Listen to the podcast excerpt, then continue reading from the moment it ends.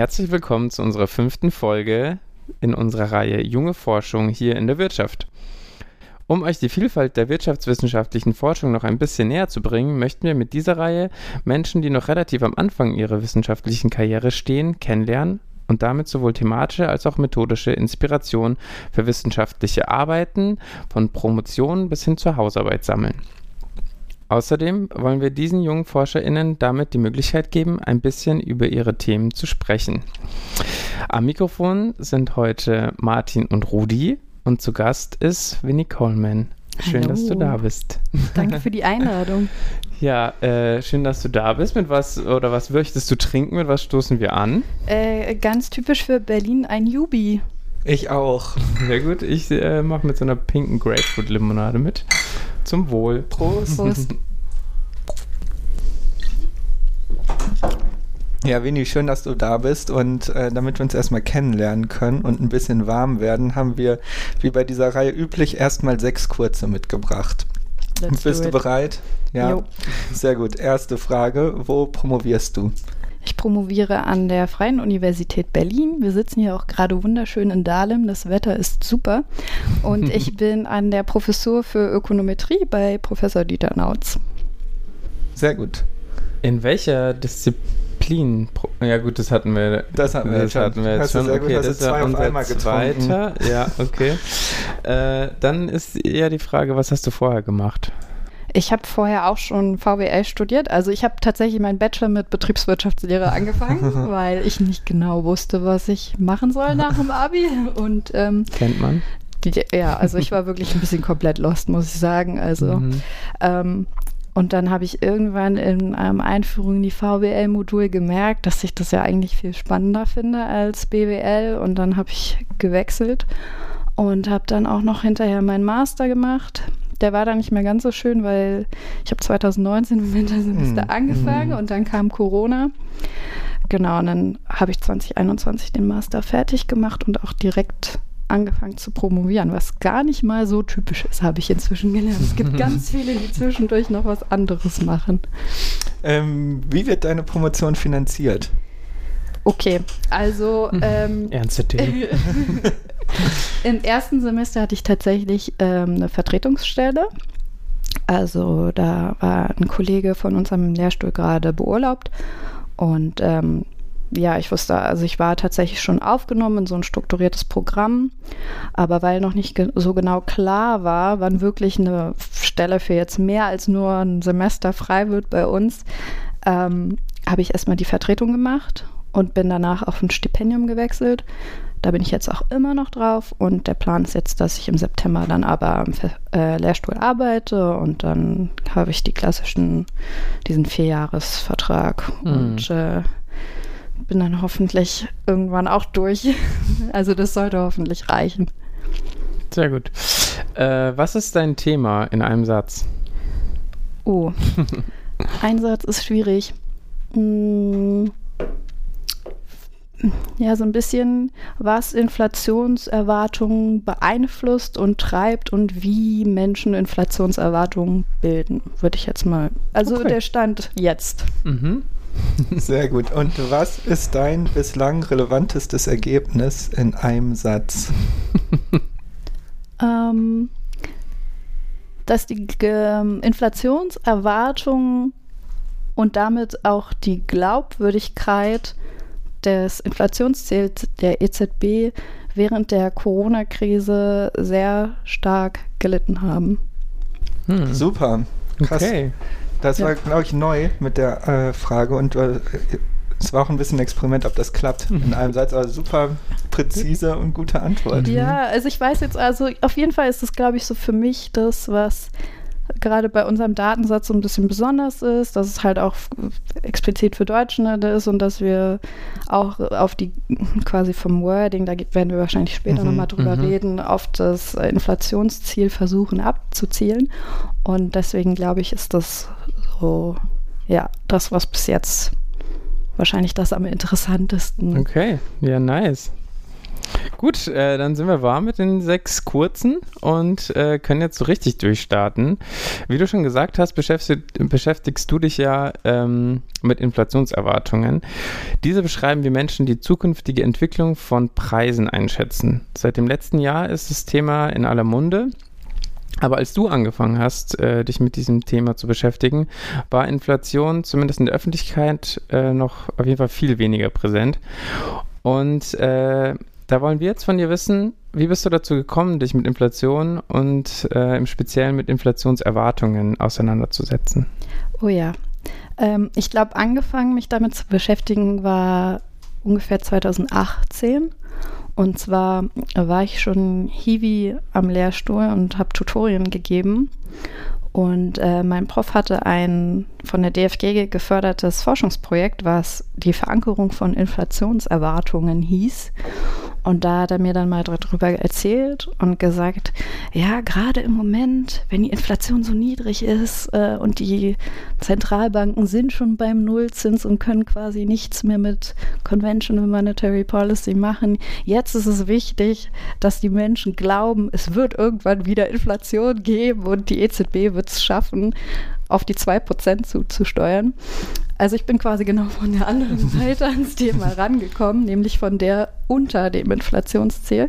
Und selbst da fand ich das schon spannend, weil ich das Gefühl hatte, okay, also zum ersten Mal ist es ja eine starke Behauptung, dass man sagt, Inflationserwartungen treiben die Inflation oder auch in den ganzen DSGI-Modellen, diesen großen makroökonomischen Modellen, die man sich da anguckt, da sind Inflationserwartungen immer mit drin und die beeinflussen mhm. die Konsumentscheidungen quasi von den ganzen Individuen in dieser Ökonomie. Und das an sich finde ich schon irgendwie, das ist quasi der Treiber in den Modellen, wenn man jetzt mal andere äh, Frictions und irgendwelche Modellerweiterungen rausnimmt. Und das fand ich immer dann so, dass, okay, das scheint wirklich sehr relevant zu sein. Und dann ist es auch immer so, dass in jeder Zentralbank gibt es ein Survey zu Inflationserwartungen inzwischen. Und alle bei den ganzen Press Releases wird auch immer auf die Inflationserwartungen eingegangen. Und da habe ich schon gemerkt, okay, das scheint wirklich nicht nur jetzt in der Forschung, sondern auch bei den Zentralbanken an sich eine große Rolle zu spielen. Und dann hab, bin ich da so eingetaucht ins Thema und habe meine Bachelorarbeit darüber geschrieben und war dann auch im Master noch mit der Masterarbeit dran und jetzt ist das erste große Thema für die DIS auch quasi wieder weiter Inflationserwartung. Mal gucken, wann ich davon genug habe oder ob ich es wirklich bis zum Ende durchziehe. Sehr gut. Das heißt, du bist eigentlich schon, kannst auf jahrelange Expertise schon zurückgreifen mit dem Thema. Äh, wenn du das so sagen möchtest. Ich meine, so möchte ich das sagen. Du hast jetzt bereits zwei Artikel zu dem Thema veröffentlicht und über einen der beiden möchten wir hier heute genauer sprechen. In diesem Artikel untersuchst du, wie sich Inflationserwartungen durch die Corona-Pandemie verändert haben. Um dieses Thema zu erforschen, braucht man zunächst einmal natürlich Daten zu den Inflationserwartungen. Mhm. Kannst du uns kurz erklären, wie du diese Daten erhoben hast? Ähm, also vielleicht nochmal vorneweg, das äh, ist das ganze Projekt ist zusammen mit meinem äh, PhD-Supervisor, also mit Dieter Nautz zusammen auch entstanden. Und ähm, die Daten, die wir haben, sind von einem Berliner Unternehmen. Ich glaube, zu der Zeit, als wir die kennengelernt haben, war es wirklich noch ein Start-up. Ob sie jetzt offiziell noch als Start-up klassifiziert werden oder nicht, das weiß ich gar nicht so genau. Auf jeden Fall ähm, äh, ist es ein Unternehmen, was sich auf Online-Umfragen spezialisiert hat. Also so ein bisschen weg von diesem klassischen Umfragedesign, wie es jetzt die großen Meinungsforschungsinstitute haben, dass man sich überlegt, okay, was ist meine Population und jetzt möchte ich daraus eine Zufallsstichprobe ziehen und dann rufe ich ein paar hundert Leute an oder schicke ein paar hundert Briefe oder versuche die irgendwie anders zu erreichen und gucke dann mal, wer geantwortet hat ähm, sondern die bauen ihre Umfragen auf zum Beispiel Spiegel Online oder Handelsblatt oder irgendwelchen anderen Nachrichtenseiten einfach unten ein. Ein kleines Widget, wo man einen Artikel liest und dann sieht man eine Umfrage und dann kann man daran teilnehmen und dann wird man nach ein paar Daten gefragt und wenn man möchte, kann man sich auch direkt richtig registrieren Und dann kann man da an den Umfragen teilnehmen. Und so generieren die ihre Daten. Und äh, weil das eine sehr innovative, aber auch, ähm, naja, sagen wir mal, nicht unbedingt dem Goldstandard entsprechende mhm. Methodik ist, ähm, gehen wir in dem Papier auch sehr darauf ein, wie die Daten erhoben werden und haben auch noch andere Umfragen wo es vergleichbare Daten von der Europäischen Kommission gibt, gezeigt. Und da sieht man, okay, da gibt es vielleicht Unterschiede, aber im Trend über die Zeit verlaufen die schon sehr ähnlich. Und deswegen mhm. glauben wir, dass man aus diesen Daten auf jeden Fall auch Informationen gewinnen kann und dass das jetzt nicht nur einfach das Ergebnis von irgendwelchen komischen Leuten, die online so random einfach irgendwelche Fragen beantworten sind, sondern dass da auf jeden Fall auch Informationsgehalt drin steckt. Okay, also die Daten sind grundsätzlich nicht repräsentativ, aber eben über diese Kontrolle mit der EU, mit den EU-Kommissionsdaten habt ihr es dann abgeglichen, um sozusagen die Repräsentativität auf die Art und Weise zu rechtfertigen? Ähm, wir nennen es jetzt eher External Validity als Repräsentativität, weil das Problem an diesen Daten ist, äh, die sind nicht, also dieses Sample ist nicht repräsentativ, weil dadurch, dass man nicht kontrolliert, wer alles äh, von vornherein in die Stichprobe reinkommt, ist es zum Beispiel bei uns, dass es mehr Männer gibt, die teilnehmen. Und es gibt auch mehr ältere Leute, die teilnehmen. Es mhm. gibt zum Beispiel relativ wenig junge Leute, die bei diesen Umfragen mitmachen. Und ähm, Civi hat so eine Methodik über alle möglichen Algorithmen und Poststratifikation und Nachgewichtungsverfahren, dass das Ergebnis dann an der Pop Gesamtpopulation repräsentativ ist. Hm. Also da wird dann auch gefragt, äh, wo wohnt man, äh, wie ist die Schulbildung und was ist gerade der Beschäftigungsstatus und dann wird nach diesen Faktoren ge gewichtet und daraus erhält man dann ein Ergebnis, was repräsentativ für die Gesamtbevölkerung ist. Aber das, die Stichprobe an sich ist nicht repräsentativ. Du hast mit dieser Datenerhebung ja schon 2019 angefangen, wenn ja, ich das richtig genau. in Erinnerung habe, ja. Und zwar damit halt, bevor absehbar war, dass sich die Pandemie entwickeln würde. Mhm. Ähm, was war damals deine Erwartung, welche Erkenntnisse sich aus einer langfristigen Erhebung von Daten zur Inflationserwartung äh, generieren lassen würden? Ich, es war auf jeden Fall spannend zu sehen, was passiert. Ich muss gestehen, ich hatte jetzt keine, keinen kein wirklich großen Prior, wie man als Bayesianer sagen würde. Ähm, ich, mir war nicht wirklich klar, was passieren würde. Ich habe nur gewusst, dass sich irgendwas ändern wird, weil sowas, was noch nie vorher da gewesen ist, für alle, die gerade in diesem Moment leben, habe ich schon gedacht, dass man das sieht. Aber ob das jetzt heißt, dass auf einmal alle sagen, oh Gott, ich weiß gar nicht mehr, was die Inflation mittelfristig sein wird oder dass alle sagen, okay, es schließt gerade alles, niemand kann mehr irgendwas kaufen. Das ist doch klar, dass die Preise fallen werden und mhm. dann sagen, wir werden eine Inflation deutlich unter 2% haben. Das hätte auch sein können, aber wir haben eigentlich genau das Gegenteil gesehen, dass viel mehr Leute gesagt haben, die Preise werden oder die Inflation wird deutlich über 2% liegen als noch vor der Pandemie. Und das ist tatsächlich auch was, was man in der Literatur findet, wenn man ein bisschen guckt, was Menschen äh, erwarten, wenn es gerade Krisen gibt, Krisenzeiten dann ist es tatsächlich wirklich immer so, okay, es ist Krise, es wird schlecht, es wird schlimmer und für Menschen ist Inflation halt schlimm. Deflation mhm. sehen die Menschen tatsächlich oft nicht als schlimm an, weil ich meine, warum sollte das für mich schlimm sein, wenn die Preise fallen? Eigentlich mhm. ist das doch für mich persönlich super, wenn die Preise fallen und alles günstiger wird. Aber diese ganzen gesamtwirtschaftlichen Effekte, die man eigentlich vermeiden möchte, mhm. die hat man dabei gar nicht im Hinterkopf. Und deswegen ist es halt oft so, dass wenn eine Krise kommt, die Leute eher Inflation erwarten als Deflation. Weil sie quasi sagen, Inflation ist schlecht und Krise ist schlecht und ja. deshalb, okay, ja, genau. spannend. Genau, ja. ja. Mhm. Und äh, vielleicht nochmal dazu, du hast jetzt äh, diese Forschung ja quasi 2019 gestartet und wenn ich es richtig verstanden habe, hätte man die Forschung gar nicht durchführen können, wenn man erst in der Pandemie mit der Datenerhebung angefangen hätte. Oder? Und äh, dann quasi als Anschluss war es in diesem Sinne quasi ein nicht zu planender Glücksfall für dich, dass ihr vorher schon mit der Datenerhebung angefangen habt, die letztendlich die Forschung ermöglicht hat. Also ein Glücksfall war es auf jeden Fall. Ähm, und ich glaube auch, also das, was uns jetzt auch im Moment wirklich interessiert, ist genau dieser Pandemie-Effekt und dieser Zeitraum, wo quasi entgegen jeder Theorie die Menschen zu hohe Inf oder zu hohe Inflation erwarten. Das wollen wir uns jetzt demnächst nochmal im Detail anschauen. Und dafür ist es natürlich, brauchen wir den Zeitraum vorher. Ansonsten kann man da keine langfristigen Vergleiche ziehen. Und ähm, ja, das kann man, ja, war schon ein Glücksfall für uns, dass wir früh genug dann doch angefangen haben. ähm, ein expliziter, expliziter Fokus liegt äh, in dem Artikel darauf zu untersuchen, wie glaubwürdig die Menschen das Inflationsziel der EZB halten. Ähm, kannst du kurz sagen, was dieses Inflationsziel besagt und ähm, wie, wie ihr die Glaubwürdigkeit untersucht habt? Mhm. Genau, also eine Zentralbank hat ja immer ein Mandat und für die EZB ist das die Preisstabilität. Und die EZB selbst definiert halt, was Preisstabilität bedeutet. Ähm, und sie hat jetzt auch gerade äh, auch während unserer Umfrage nochmal ihr Inflationsziel geändert und angepasst. Das war auch ein langer Prozess. Also das heißt jetzt nicht von heute auf morgen entscheidet jemand, das ist das Inflationsziel, was wir ab jetzt verfolgen, sondern die haben halt lange darüber beraten, was sie jetzt machen.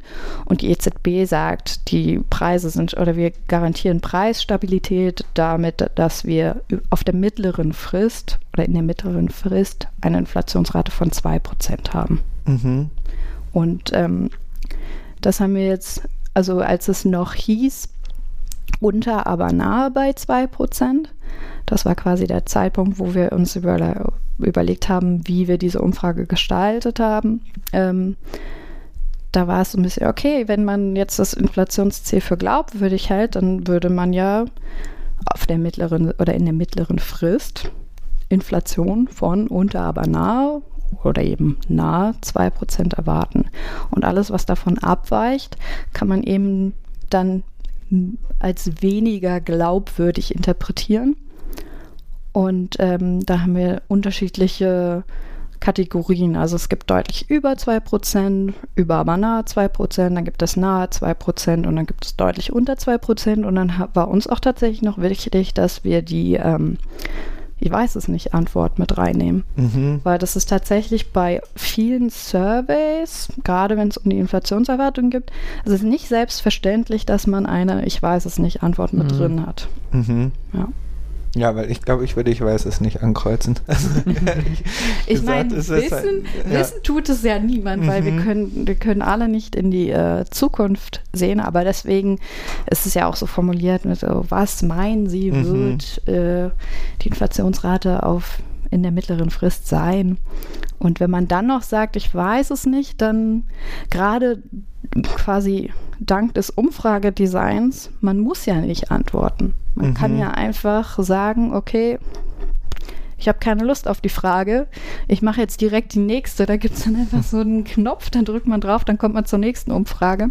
Das heißt, wenn man sich die Frage durchliest und dann sagt, oh, ja, ich weiß es nicht, dann muss da auch irgendeine Information drin stecken. Mhm. Und das ist auch was, was wir uns zum Teil schon angeguckt haben, aber wo ich auf jeden Fall noch nicht am Ende bin und noch ein bisschen genauer schauen möchte, wer genau sagt, ich weiß es nicht und ob sich das auch vielleicht über die Zeit entwickelt hat, weil das sieht man nämlich auch, dass in unseren Zeiten natürlich mehr Leute sagen, ich weiß es nicht. Das ist ja auch, das ist ja auch tatsächlich das, was man erwartet. Mhm. Spannend. Ich glaube, so Umfragegestaltung ist auch so ein eigenes Feld für sich, ne? Mhm. genau. Man kann auch viel falsch machen, das ist das Problem. Mhm. mhm. Und dann sitzt man da. Ja. ja. Danach. ähm, Genau, dann vielleicht noch der Vollständigkeit halber, und das können wir eigentlich gerne kurz halten, aber vielleicht, äh, dass man es nochmal kurz sagt. Äh, welche Methode hast du genutzt, um diese Daten, die er erhoben hat, jetzt erstmal auszuwerten?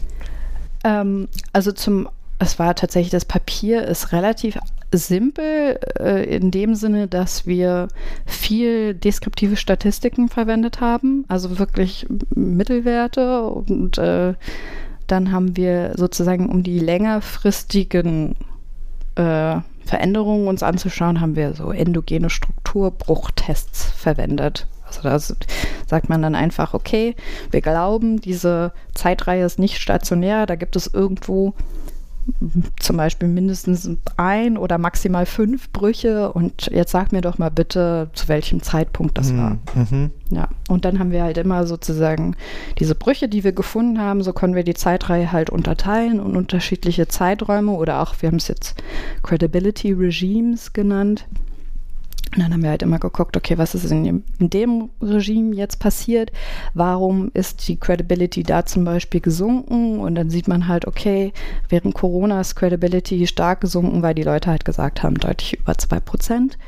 Während es noch vor Corona tatsächlich auch so war, dass es echt Leute gab, die gesagt haben, oh, wir werden Inflation deutlich unter 2 Prozent haben, was man natürlich jetzt kaum noch findet in den mhm. Daten.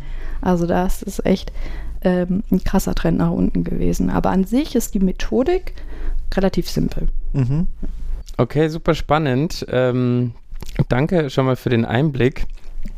Was uns äh, jetzt äh, besonders interessiert, Vinny, ist auf jeden Fall, was du mit den Umfragen, also mit den Daten halt rausgefunden hast. Also stimmen deine Erwartungen mit den Ergebnissen überein? Mhm. Ähm, also das Ding ist, dadurch, dass diese, diese Frage an sich nicht nochmal gibt, war mir selbst auch nicht so wirklich klar, was da jetzt passieren wird. Also dass gerade jetzt im letzten Jahr, wo die Inflation so doll angestiegen ist, habe ich auch erwartet, dass man das in den Daten sieht und dass die Leute deutlich höhere Inflationserwartungen haben. Und genau das ist auch passiert. Und tatsächlich ist es auch so, dass man sieht, die Leute werden sich immer einiger. Also es gibt weniger Leute, die sagen, ich weiß es nicht, und es gibt immer mehr Leute, die exakt die gleiche Antwort wählen, was vorher nicht unbedingt der Fall war. Aber ob man jetzt sagt, okay, es ist über 2% oder deutlich über 2%, das ist auch immer so ein bisschen Interpretationssache. Deswegen gab es da auch schon äh, sozusagen, okay, es waren nicht nur 50% da und nur äh, 5% dann in der Kategorie direkt darunter, sondern es hat sich ein bisschen verteilt. Und ansonsten haben wir uns halt noch besonders ähm, angeguckt, wie das für unterschiedliche Personengruppen aussieht. Mhm. Also das war auch so ein bisschen External Validity Check für, us, äh, für, für uns, um zu gucken, wenn jetzt die Literatur sagt, Frauen haben tendenziell höhere Inflationserwartungen als Männer, dann sollten wir das natürlich in unseren Daten auch finden, wenn das was ist, was man quasi über alle Länder hinweg über unterschiedliche Zeiträume findet. Und ich glaube, es gibt tatsächlich schon einen Artikel von 1981, der das dokumentiert und sagt, äh, ja, Frauen haben höhere Inflationserwartungen. Das waren, glaube ich, schwedische Daten. Mhm. Ähm, und das sieht man bei uns halt auch. Und hast du eine Erklärung dafür, warum das so ist? Also ich persönlich jetzt nicht, aber in der Literatur gibt es ähm, verschiedene Ansätze. Und also es, es gibt die, die Idee der Financial Literacy. Also mhm. wie gut kenne ich mich mit finanzwirtschaftlichen Zusammenhängen aus. Ähm, da können wir vielleicht kurz Werbung machen. Da haben wir, glaube ich, in unserer vorletzten Folge mit Alissa Schneebaum drüber gesprochen, über die Unterschiede in Financial Literacy yeah. zwischen Männern und Frauen. Das heißt, falls ihr dazu noch mehr, mehr hören wollt, könnt ihr da gerne noch mal reinhören. Das ist, ja, das ist auf jeden Fall ein spannendes Thema. Und das ist so ein bisschen ein Erklärungsansatz, dass wenn man dafür kontrolliert, dann werden die Unterschiede, Unterschiede kleiner. Also es sind äh, tendenziell halt eher dann äh, Männer, die sich vielleicht einfach mit gesamtwirtschaftlichen Zusammenhängen besser auskennen also ich weiß nicht, so 100% überzeugen tut mich das nicht. Eine andere ähm, Idee geht so ein bisschen über Lebensmittelpreise und Einkaufen, weil Frauen tendenziell öfter einkaufen gehen und halt auch hauptverantwortlich sind für den Familieneinkauf, für den Wocheneinkauf. Ähm, und dadurch, dass Lebensmittelpreise ein bisschen volatiler sind mhm. und eher mal steigen und auch eher mal stark steigen, wenn es gerade irgendwie eine Dürrewelle gab und dann sind auf einmal alle möglichen Obst- und Gemüsesorten teurer, dann nimmt man das halt eher wahr. Und wenn die Frauen eher einkaufen gehen, dann ja, dann merken die halt ja, okay, es wird teurer und vielleicht ist es deswegen auch ähm, dass sie höhere Erwartungen haben. Und noch so ein bisschen in die Richtung ist auch, ähm, was ich ganz spannend finde, Gender Norms, Gender Roles, also auch dieses klassische, okay, Frau geht einkaufen, Mann nicht. Und ähm, dann auch Frauen werden so sozialisiert, dass sie sich eher immer um andere kümmern, um andere Sorgen machen sollen. Und was ist, worum sorgt man sich? Ob man seine Lebensmittel noch bezahlen kann, ob man sich noch Dinge leisten kann. Und deswegen macht man sich auch eher Sorgen darum, dass die Preise steigen. Und deswegen erwartet man auch eher, dass die Preise steigen, weil man ist ja sehr risikoavers und vorsichtig. Aber das ist auf jeden Fall noch nicht abschließend geklärt. Es gibt mhm. da einige spannende Forschung zu, ähm, aus inzwischen super viele Papiere, die alle da versuchen, so ein bisschen ranzugucken. Aber ich, ob das jetzt so ab, ich glaube, das ist auf jeden Fall noch nicht abschließend geklärt, weil es gibt auch noch andere Abweichungen, die man eben durch diese Theorien dann nicht mehr erklären kann. Zum Beispiel ist es so, dass in Ostdeutschland höhere Inflationserwartungen sind als in Westdeutschland. Also das haben wir in unseren Daten gefunden und das haben auch schon andere AutorInnen gefunden. Und also ob das jetzt wirklich noch mit irgendwelchen Ostdeutschland, Westdeutschland Geschichten zusammenhängt, die ja wirklich schon sehr lange her sind inzwischen, weil man findet es bei den jungen Leuten auch. Also mhm. das ist so ein bisschen äh, auf jeden Fall was, wo man auch noch ein bisschen genauer nachgucken kann. Aber ich glaube, dass wir auch dieses, wie Menschen wirklich Inflationserwartungen bilden, dass es äh, da da ist noch ganz viel zu tun. Das waren jetzt irgendwie schon zwei super interessante Punkte mit einmal den Unterschied zwischen Männern und Frauen und dann auch irgendwie Ost und West. Und ein weiterer Punkt, den ihr untersucht, ist die politische Ausrichtung der Menschen, ja. die ihr befragt. Und zwar vergleicht ihr Menschen, die zur damals regierenden CDU tendieren, mit Menschen, die der rechts davon stehenden AfD und der links stehenden Die Linke mit den Parteien sympathisieren. Ähm, und dabei kommt heraus, dass sowohl AfD-SympathisantInnen als auch SympathisantInnen der Linken höhere Inflationserwartungen haben als Menschen, die der CDU nahestehen. Wobei vor allem besonders auffällt, dass die Inflationserwartungen von AfD nahestehenden Personen deutlich höher sind, nochmals die der anderen Parteien. Mhm. Kannst du eine Erklärung geben, was mögliche Gründe dafür sind?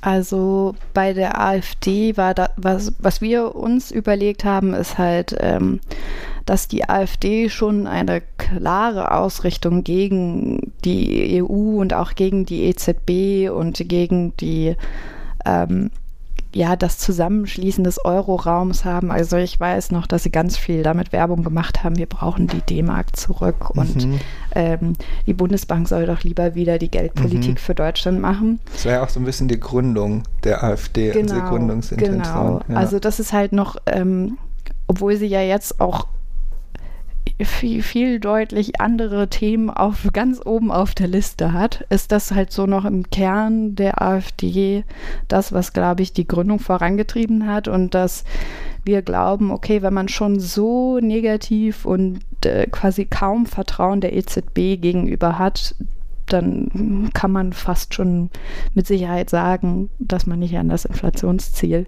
der EZB mhm. glauben wird. Mhm. Und dann ist es wieder so ein bisschen äh, die Idee, dass wenn ich was Schlechtes erwarte, mhm. dann werde ich wahrscheinlich wieder Inflation erwarten, weil alles wird teurer und äh, ja, also die EZB wird es auf keinen Fall hinkriegen und wird auf jeden Fall scheitern. Deswegen erwarte ich jetzt hohe Inflation. Das ist so ein bisschen die Idee ähm, hinter dem Mechanismus, aber das ist natürlich nur suggestiv und selbst die Untersuchung ist ja auch nur eine reine Korrelationsanalyse an sich, deswegen da ist keine Kausalität dahinter, aber es war schon äh, erstaunlich zu sehen, wie stark die sich unterscheiden. Mhm. Also das hat mich auch ein bisschen schockiert, muss ich sagen. Und äh, hätte ich nicht unbedingt damit gerechnet, dass man das so deutlich sieht. Aber jetzt im Nachhinein, wenn man drüber nachdenkt, macht das auch für mich jedenfalls Sinn. Mhm. Mhm. Habt ihr auch ähnliche ähm, Erklär- Versuche für die Linke? Was man in der Literatur sieht, ist halt wirklich auch so nach dem Motto, okay, äh, viel äh, was jetzt Geldpolitik betrifft, hängt auch mit dem politischen System zusammen. Also diese ganze Idee der, ich gucke mir mal an, welche Partei die Menschen überhaupt unterstützen, das nennt man Partisan Bias. Also quasi, wenn die Regierung, die ich selbst unterstützen würde, gerade an der Macht wird, ist, dann wird schon alles gut gehen. Mhm. Obwohl eigentlich die Regierung ja zumindest im europäischen System genau. wenig damit zu tun ja, haben genau. sollte. Ja. ja. aber das ist, ähm, nee, das ist tatsächlich was, was man in den USA findet und äh, obwohl es ja dann quasi, dann wird in den Studien nur zwischen Republikanern und Demokraten unterschieden und dann findet man aber trotzdem, okay, wenn man selbst Demokrat ist und die Republikaner stellen gerade die Regierung, dann hat man höhere Inflationserwartungen als jemand, der die Republikaner unterstützt.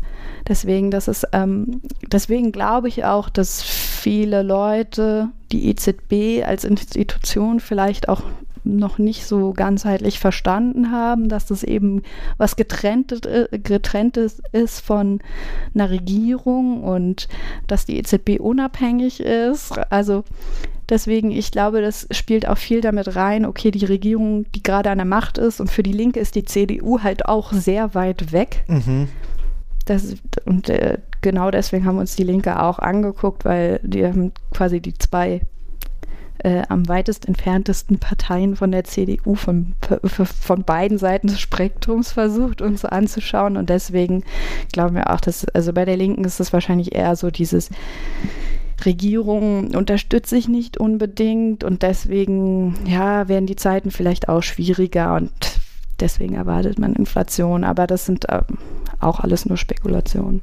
Okay. Ja, super spannend. Ähm, Gut, äh, Winnie, vielen Dank. Das war richtig schön und super interessant vor allem.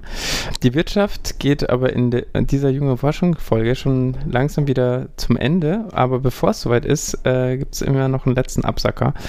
Und ähm, da wollen wir wissen von dir, ob du noch einen Tipp hast, ganz spontan für unsere ZuhörerInnen.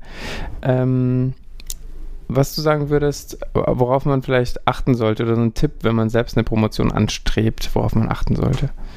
Mm, uiuiui, okay. Oder was hättest du gern selber früher gewusst, ähm, bevor du den Weg dann ich, angetreten bist? Ich glaube tatsächlich, dass ob eine, Betro ob eine Promotion gut läuft oder nicht, hängt ganz viel von der Betreuung ab.